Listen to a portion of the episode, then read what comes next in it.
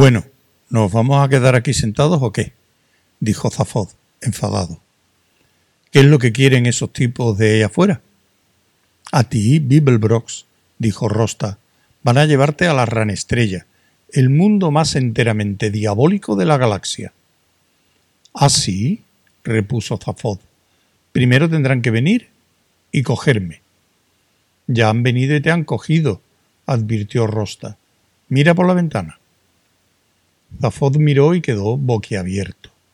¿El suelo se va? jadeó. ¿A dónde se llevan el suelo? Se están llevando el edificio. Estamos volando, le informó Rosta. Las nubes pasaban velozmente por la ventana del despacho. Zafod volvió a ver en el aire el anillo verde oscuro de los cazas ranestelares en torno a la torre desarraigada del edificio. Una red de haces de energía irradiaban de ellos y tenían firmemente sujeto el inmueble. Zafod meneó las, cabezas, perplejo. ¿Qué he hecho yo para merecer esto? se lamentó. Me meto en un edificio y se lo llevan. No les preocupa lo que has hecho, dijo Rosta, sino lo que vas a hacer. ¿Y yo no tengo nada que decir al respecto? Ya lo hiciste hace años. Será mejor que te agarres.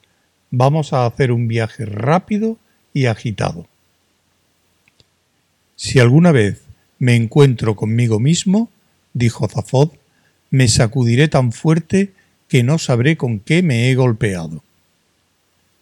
Marvin entró pesadamente por la puerta, lanzó a Zafod una mirada acusadora, se dejó caer en un rincón y se desconectó. En el puente del corazón de oro todo estaba en silencio. Arthur miró al pequeño atril que tenía delante y se puso a meditar. Se cruzó con la mirada inquisitiva de Trillian. Desvió la vista y se volvió a mirar al atril. Por fin lo vio. Cogió cinco cuadraditos de plástico y los dispuso en el tablero que estaba justo delante de la rejilla. Los cinco cuadrados tenían las letras E, X, Q, U e I. Los puso junto a las letras S, I, T, O. Exquisito, dijo, y completó tres palabras. Me parece que va a sumar un montón. La nave se balanceó y algunas letras se desperdigaron por enésima vez. Trillian suspiró y empezó a colocarlas de nuevo. Por los pasillos silenciosos resonaban los pasos de Ford Perfect, que acechaba los enormes instrumentos inactivos de la nave. ¿Por qué seguía estremeciéndose la nave? pensó. ¿Por qué se balanceaba y sacudía? ¿Por qué no podía averiguar dónde estaban? Y sobre todo, ¿dónde estaban? La torre izquierda de las oficinas de la guía del autoestopista galáctico surcaba el espacio interestelar a una velocidad jamás igualada, antes o después, por ningún otro edificio de oficinas del universo. A media altura de la torre, Zafod Bibelbrox paseaba colérico por un despacho. Rosta estaba sentado en el borde del escritorio, haciendo unos remiendos rutinarios en la toalla. Oye, ¿A dónde dijiste que llevaban este edificio? preguntó Zafod. A la ranestrella, dijo Rosta, el lugar más enteramente diabólico del universo. ¿Hay comida aquí? preguntó Zafod.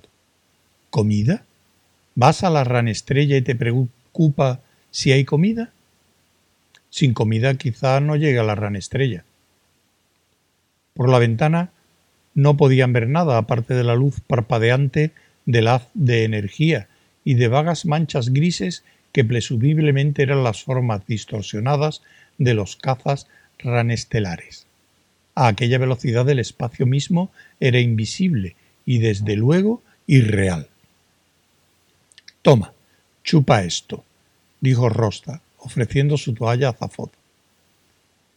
Zafod lo miró con fijeza, como si esperara que un cuco saliera de un muellecito por su frente. Está empapada en sustancias nutritivas, explicó Rosta. ¿Es que eres de eso que comen porquerías o algo así? inquirió Zafod. Las franjas amarillas son ricas en proteínas. Las verdes tienen complejos de vitamina B y C. Las florecitas rosas contienen extracto de germen de trigo. Zafod la cogió y la miró estupefacto. ¿Qué son las manchas marrones? preguntó. Salsa barbacoa, dijo Rosta, para cuando me harto de germen de trigo. Zafod lo olió con aire de duda. Con más dudas aún chupó una esquina. Escupió. Uf, declaró. Sí, admitió Rosta. Cuando tengo que chupar ese extremo, también necesito sorber un poco el otro. ¿Por qué? ¿Qué tiene? inquirió Zafod, receloso.